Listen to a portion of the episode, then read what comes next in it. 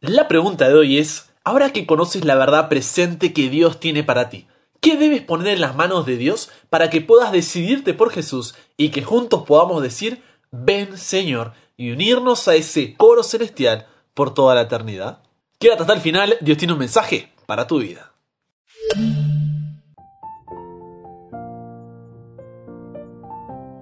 Buenas, ¿cómo estás? Soy el pastor en proceso Brian Chalai y te doy la bienvenida a este espacio donde nunca paramos de aprender y nunca paramos de crecer en nuestra relación con Dios porque hasta el cielo no paramos. Esta semana vamos a estudiar un mensaje que vale la pena compartir. Se viene una semana, a ver, ¿cómo decirlo? Apretada, una semana picante, no vamos a ver muchos temas, será de estudio profundo, así que prepárate ahí, yo voy avisando, ¿no? El que avisa no traiciona, el título es entonces un mensaje que vale la pena compartir y hoy, hoy hablaremos sobre la verdad presente.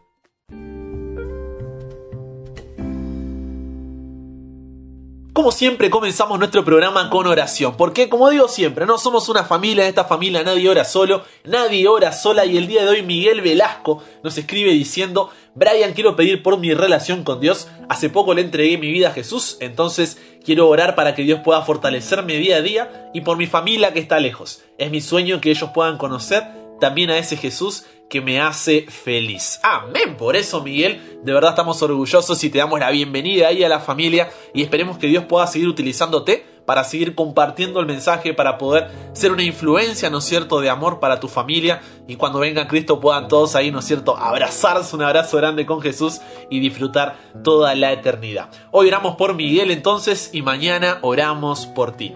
Luz Delia también nos escribe desde Colombia diciendo gracias por enviar cada día estos temas espectaculares y poderosos para nuestras vidas porque de esta manera los comparto con otras personas. Dios siga tocando y transformando nuestros corazones y seamos cada día más sumados a las filas de Cristo.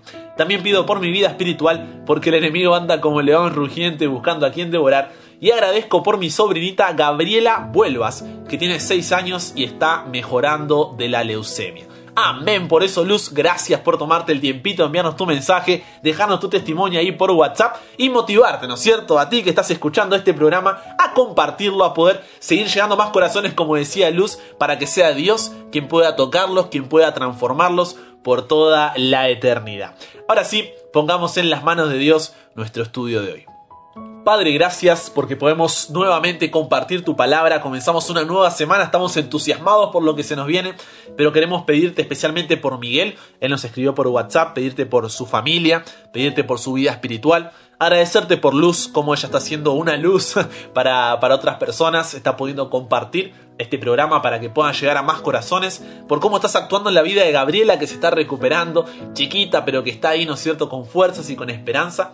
Agradecerte porque como equipo podemos seguir apartando un espacio de la semana para poder compartir tu palabra a cada uno desde nuestros hogares. Y ahora que vamos a estudiar la Biblia, pedimos tu dirección. Que podamos entender tu palabra, que pueda ser una semana donde podamos dedicarle tiempo, porque será una semana de estudio intenso. Así que pedirte que, que tú estés al control, que nos dé sabiduría y que tu Espíritu Santo pueda guiarnos a cada paso. Todo esto lo pedimos y lo agradecemos sin merecerlo, pero en el nombre de Jesús oramos. Amén. Comparte con nosotros tu testimonio, tu pedido o agradecimiento. Cuéntanos de qué ciudad, de qué país eres y estaremos orando por ti y compartiendo tu mensaje. Ahora, recordemos el versículo para memorizar de esta semana que, ya te voy diciendo, se encuentra en Apocalipsis capítulo 14 versículos 6 y 7. Recuerda, ¿eh? es para memorizar. La idea es que podamos ir guardando la palabra de Dios en nuestros corazones y ya nos metemos con el estudio de hoy.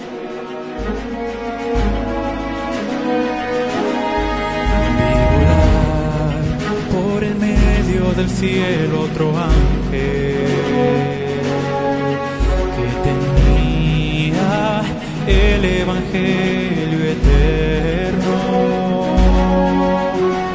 para predicarlo a los moradores de la tierra, a toda nación, tribu, lengua y pueblo, diciendo hagan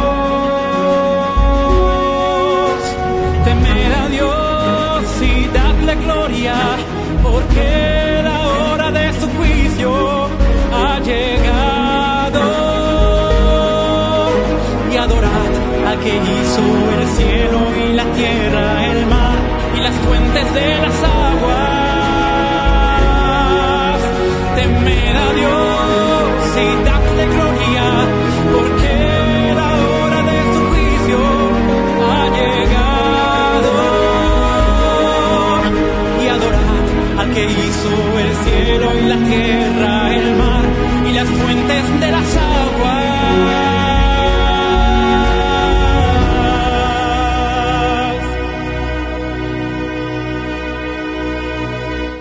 Ahora sí, manos a la Biblia, vamos al libro de Amós. Puede que sea difícil de encontrar, está ahí metido entre los profetas menores, pero vamos a Amós capítulo 3, versículo 7. Dice así, préstame tus oídos. Amós capítulo 3, versículo 7. Porque no hará nada el Señor Jehová sin que revele su secreto a sus siervos, los profetas. En las redes sociales hay una gran diferencia entre un me gusta y un compartir. Si somos sinceros, es mucho más fácil darle me gusta a una publicación antes que compartirla. ¿O no? Pero, ¿por qué pasa esto? Porque con el me gusta, uno es como que dice, no sé, está bueno, me hizo reír, me hizo pensar, me informó, me educó, me inspiró, y por eso, toma, te regalo mi me gusta. Pero un compartir eh, ya es otra cosa, ¿no? Porque le suma un a esto creo que es un mensaje que vale la pena compartir. Y por eso se lo enviamos a las personas que sabemos que les será de valor, lo subimos a nuestras historias, nuestros estados, lo enviamos por WhatsApp y demás. ¿Por qué? Porque creemos que es un mensaje que vale la pena compartir. El problema, y atente con esto, el problema es que hoy en día muchos estamos dispuestos a darle me gusta al Evangelio, pero son pocos los que están dispuestos a compartirlo. Tenía que decirlo, ¿eh? Pero sabes que es cierto, te lo digo de nuevo. Hay muchos que están dispuestos a darle me gusta al Evangelio, pero son pocos los que están dispuestos a compartirlo. Y si seguimos el, el mismo razonamiento que hicimos antes, llegamos a la conclusión que esto pasa porque nos parece un mensaje que está para un me gusta, pero tampoco como para un compartir.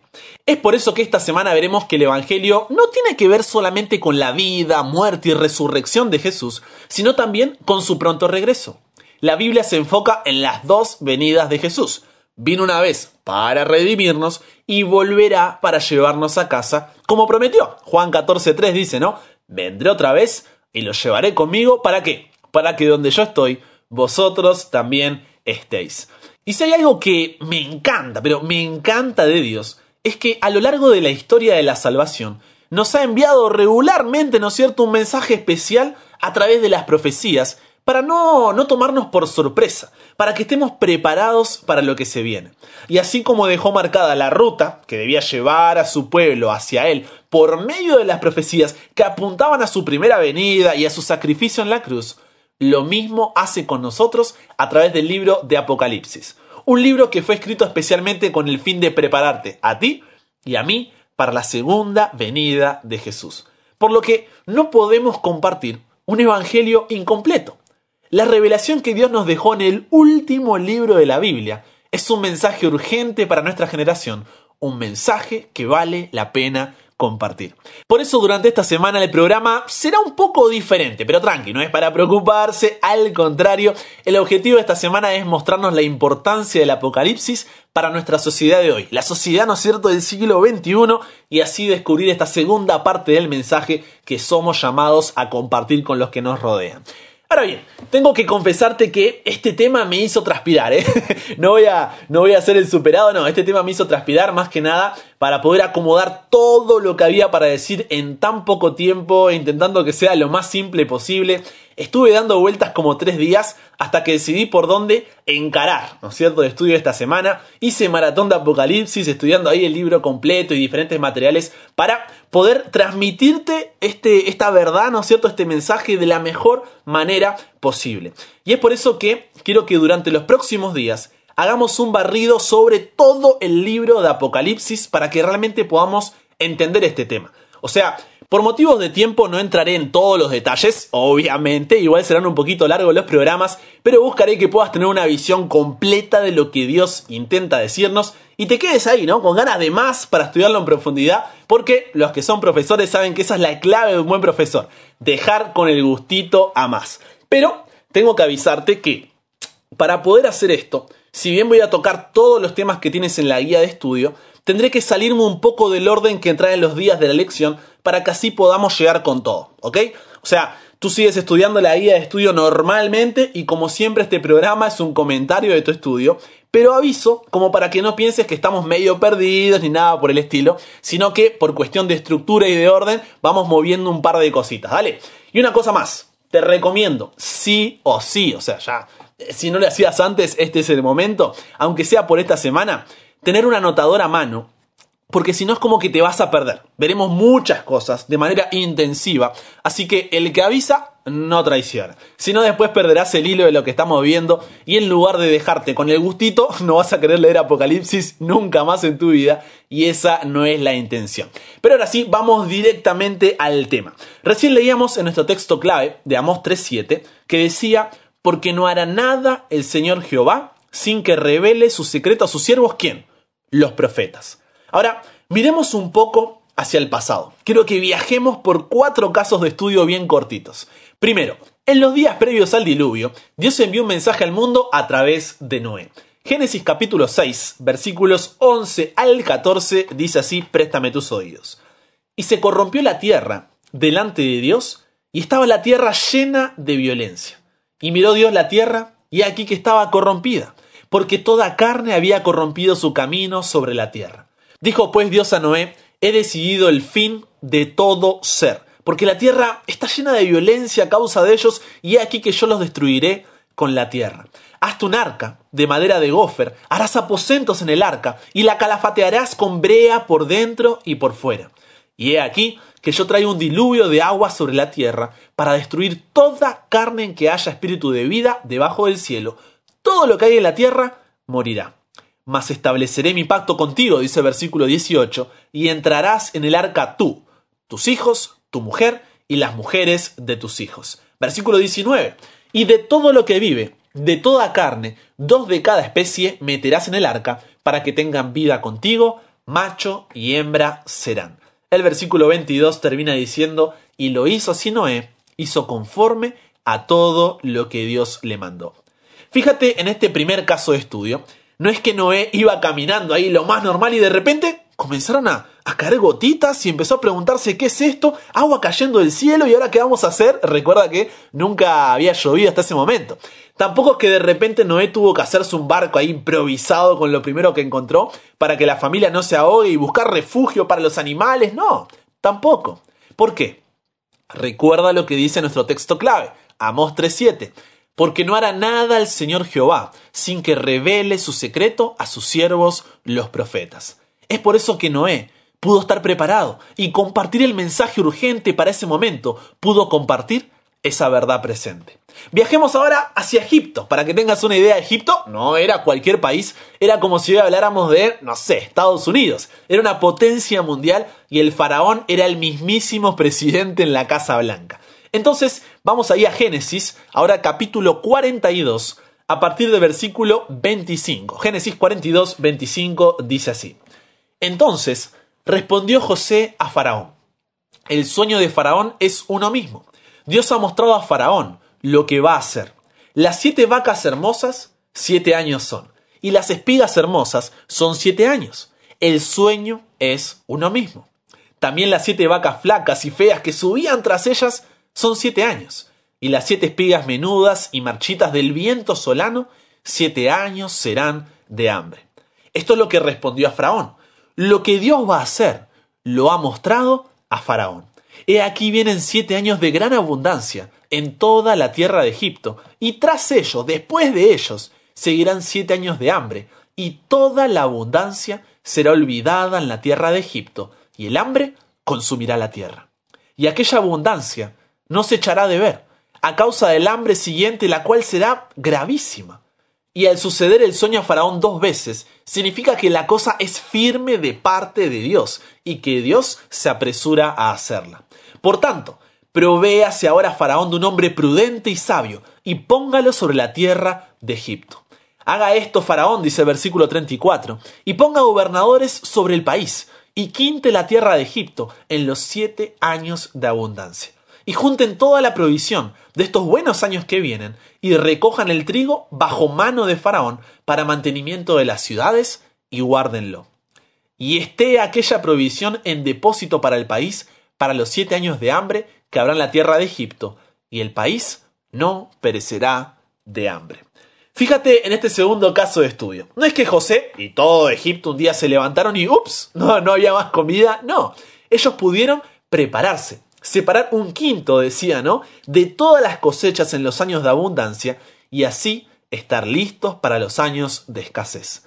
Esto permitió que el pueblo de Israel no se extinguiera desapareciendo de la faz de la tierra junto con la promesa de un Salvador, sino que pudiera viajar, ir a Egipto y sobrevivir.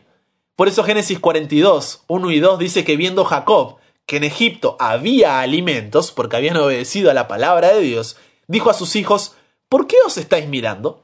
Y dijo, he aquí, yo he oído que hay víveres en Egipto, descended allá y comprad de allí para nosotros, para que podamos vivir y no muramos.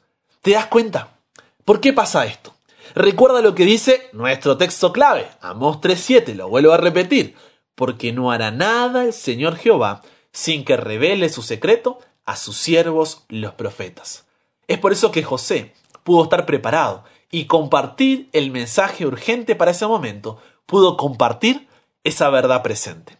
Ahora, continuamos nuestro viaje y vamos hacia Jerusalén. Ahí Jeremías capítulo 21, Jeremías 21 versículos 7 al 10 dice así. Después de eso, dice el Señor, entregaré en manos de Nabucodonosor, rey de Babilonia, a Sedequías, rey de Judá, a sus servidores, al pueblo y a los que queden en la ciudad después de la peste, de la espada y del hambre. Los entregaré en manos de sus enemigos y en manos de los que buscan sus vidas. Él los herirá a filo de espada, no les entrará compasión, no tendrá lástima ni tendrá misericordia. Versículo 8. Y dirás a este pueblo que así ha dicho el Señor. He aquí, yo pongo delante de ustedes el camino de la vida y el camino de la muerte. El que se quede en Jerusalén morirá por la espada, por el hambre o por la peste. Pero el que salga y se pase a los caldeos, que los tienen sitiados, vivirá. Su vida le será por botín. Porque he puesto mi rostro contra Jerusalén para mal, no para bien, dice el Señor, será entregada en mano del rey de Babilonia, y él la incendiará. Fíjate en este tercer caso de estudio. No es que el rey Sedequías estaba de lo más bien en su palacio disfrutando de la paz y la felicidad cuando de repente vio que Jerusalén estaba ardiendo en llamas. No, Dios le da un mensaje por medio de Jeremías para que estén preparados ante lo que estaba sucediendo, para que esto no los tomara por sorpresa. ¿Te das cuenta? ¿Por qué pasa esto? Recuerda lo que dice nuestro texto clave, que es la idea de, de todos estos casos de estudio, ¿no? Amos 3.7 porque no hará nada el Señor Jehová sin que revele su secreto a sus siervos los profetas. Es por eso que Jeremías sabía lo que pasaría y pudo compartir con Jerusalén el mensaje urgente para ese momento, pudo compartir esa verdad presente. Nuestra última estación, llegamos ahora y es el río Jordán, con un hombre que vestía un manto de pelo de camello, con un cinturón de cuero y se alimentaba con langostas y miel de abeja silvestre. Sí, Estamos hablando nada más y nada menos que de Juan el Bautista. Y en Lucas capítulo 3, versículo 16 dice así. Juan respondió a todos diciendo, yo, a la verdad, les bautizo en agua, pero, pero, viene el que es más poderoso que yo, de quien yo no soy digno ni de desatar la correa de su calzado. Él les bautizará en el Espíritu Santo y fuego. En este cuarto y último caso de estudio, no es que la gente no sabría nada de la venida de Jesús. El maestro no apareció de un día a otro caminando sobre el mar y alimentando a los cinco mil. ¿Te das cuenta? ¿Por qué pasa esto? ¿Qué dice nuestro texto clave? Amos 3.7. Porque no hará nada el Señor Jehová sin que revele su secreto a sus siervos los profetas. Es por eso que el mensaje de arrepentimiento de Juan el Bautista preparó una nación para la primera venida de Jesús. Juan pudo compartir con el pueblo de Dios el mensaje urgente para ese momento. Pudo compartir esa verdad presente. En pocas palabras, hemos visto que Dios no quiere que nos choquemos, ¿no es cierto?, contra la pared y las cosas nos tomen desprevenidos. Quiere que sepamos lo que tenemos por delante para ir bien preparados para el camino. La pregunta ahora sería, ¿no? Si bien entendemos, ¿no es cierto?, lo que pasó con Noé, lo que pasó con Juan el Bautista, con Jeremías, con José, ¿cuál es la verdad presente para nuestros días? Porque no habrá un diluvio, no habrá siete años de abundancia y siete de escasez, Jerusalén no será destruida y Jesús ya vino por primera vez. Entonces, vuelvo a preguntarte, ¿cuál es la verdad presente para el siglo XXI? Acompáñame ya, segunda de Pedro, segunda de Pedro capítulo 1, versículo 12. Dice así, préstame tus oídos, ¿eh?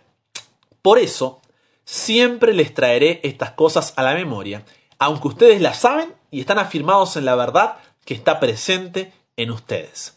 Pedro llama la verdad que debían saber, a la verdad que debían compartir como la verdad presente. ¿Y cuál es esta verdad presente? Seguimos leyendo. Segunda de Pedro 1, versículos 16 al 21 dice así.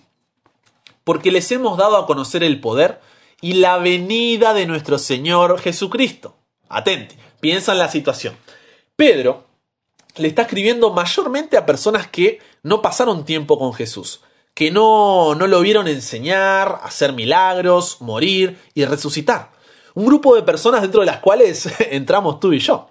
Entonces, él ahora dice que este tal Jesús vendrá de nuevo.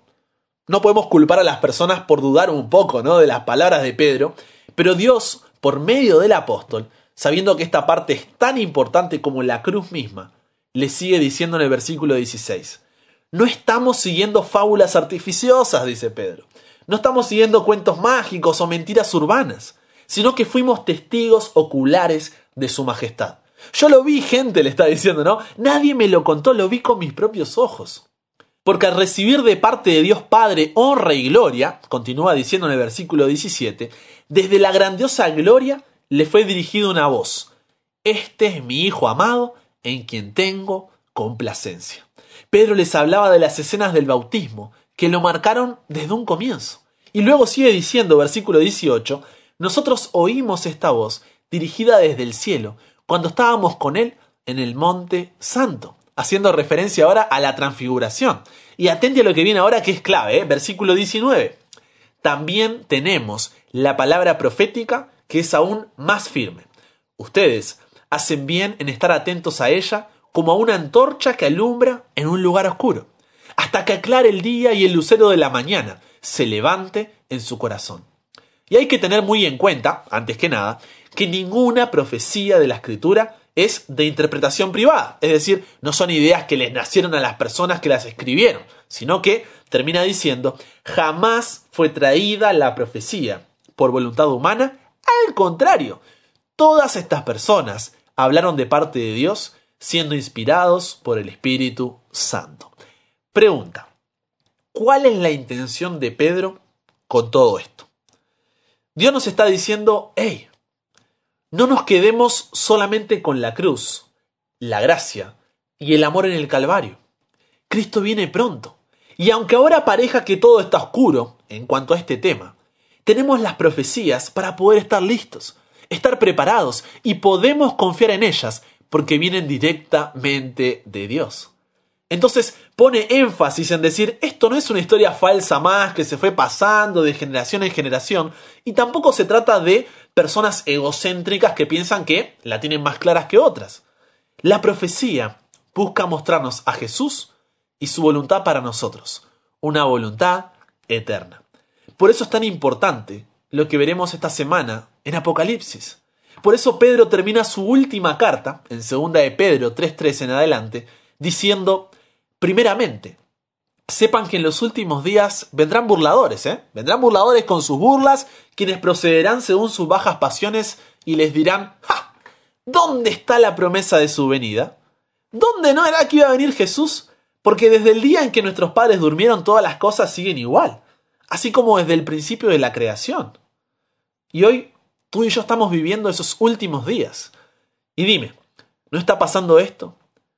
La mayoría de la gente no vive con esa esa expectativa de la segunda venida de Jesús. Cada uno busca hacer lo que a ellos les parece correcto, cómo les parece correcto, cuándo les parece correcto. Y si tú dices que Jesús regresará a las nubes de los cielos a buscarte y que todo ojo lo verá, quedas como un loco. ¿Sigues creyendo en eso? Te preguntarán tus amigos de la universidad. tus compañeros de trabajo o tu propia familia. Incluso pueden llegar a reírse en tu cara porque te preguntan ¿dónde está ese Dios del que tanto hablas? ¿Pasaron cuánto? ¿Dos mil años y nada? Y si somos sinceros, esto hace que a veces nos desanimemos, que dudemos y nos cuestionemos si realmente vale la pena esperar.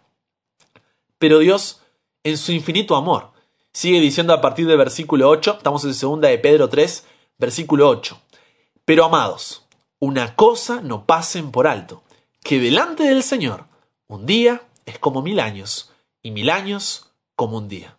Y atente a lo que se viene ahora. El Señor no retarda su promesa, como algunos la tienen por tardanza.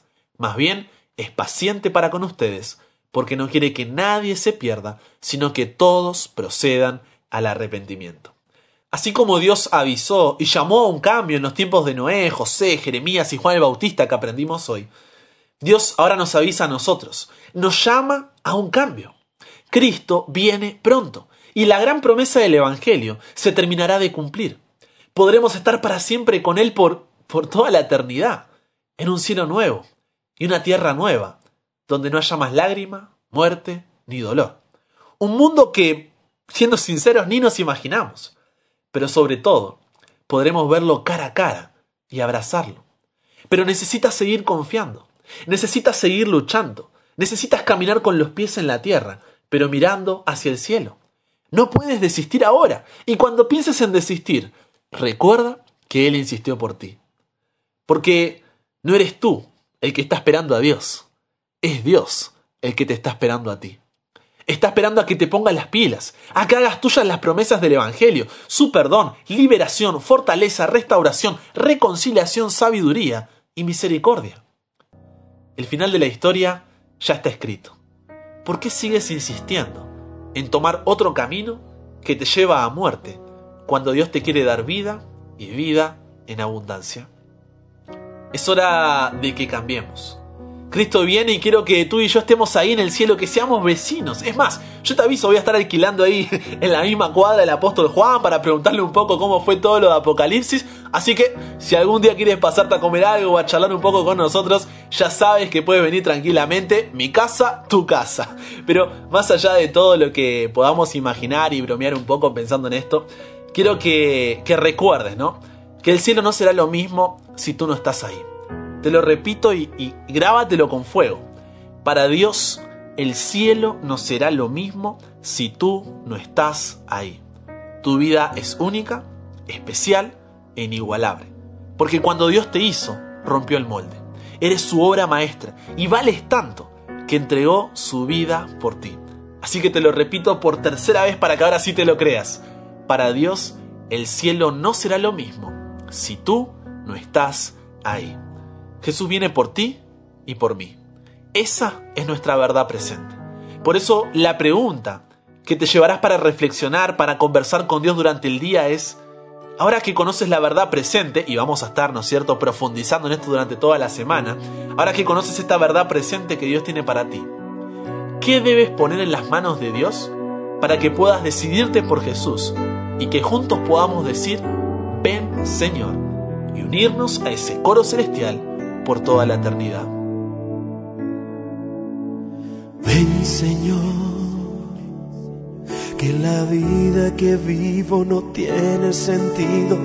Ven Señor, que aunque tenga riquezas no puedo con ellas. Ven Señor, que el camino que ando solo tiene espanto. Ven Señor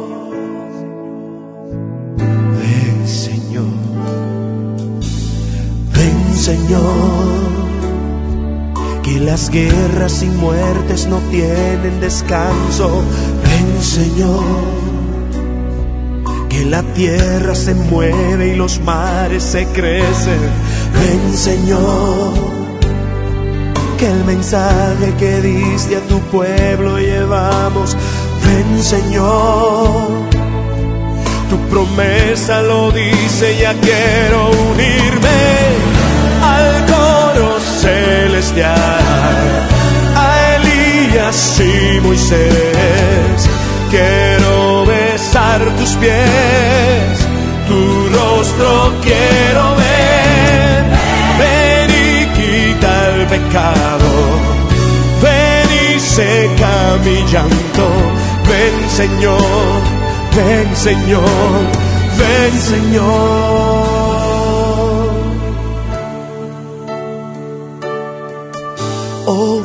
Señor, que ya me he separado de tantos hermanos. Ven Señor que el dolor se acrecenta y los males se aumentan. Ven Señor, ya el mensaje que diste a tu pueblo llevamos. Ven Señor, tu promesa lo dice, ya quiero unirme al coro celestial, a Elías y Moisés Quiero besar tus pies, tu rostro quiero ver. Ven y quita el pecado, ven y seca mi llanto. Ven Señor, ven Señor, ven Señor. Espíritu y la novia dicen, ven Señor.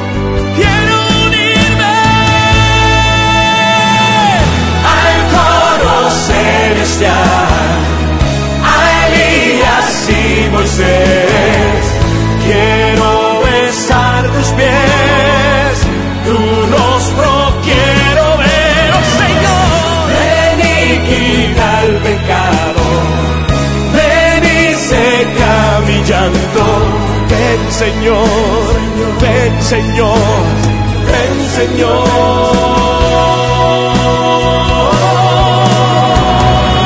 Al coro celestial, a Elías y Moisés, quiero besar tus pies,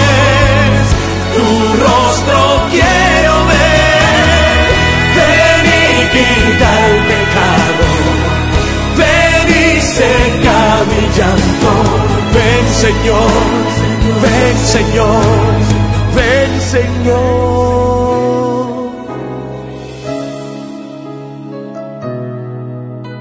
Yo quiero verte, oh Señor. Señor. Padre, queremos que llegue aquel día donde podamos decir, he aquí, este es nuestro Dios. En Él hemos esperado y Él nos salvará. Este es el Señor, en Él hemos esperado, gocémonos y alegrémonos en su salvación. Queremos estar ahí, Dios. Queremos ser vecinos en el cielo. Ayúdanos a tomar las decisiones que tengamos que tomar. Tú conoces nuestros corazones. Padre, ayúdanos a, a no dejar para mañana la decisión que debemos tomar hoy y que esta semana podamos fortalecer esa verdad presente y sobre todo podamos empezar a vivirla para así poder compartirla. Cámbianos, renuévanos, transfórmanos. Somos tuyos. En el nombre de Jesús oramos. Amén.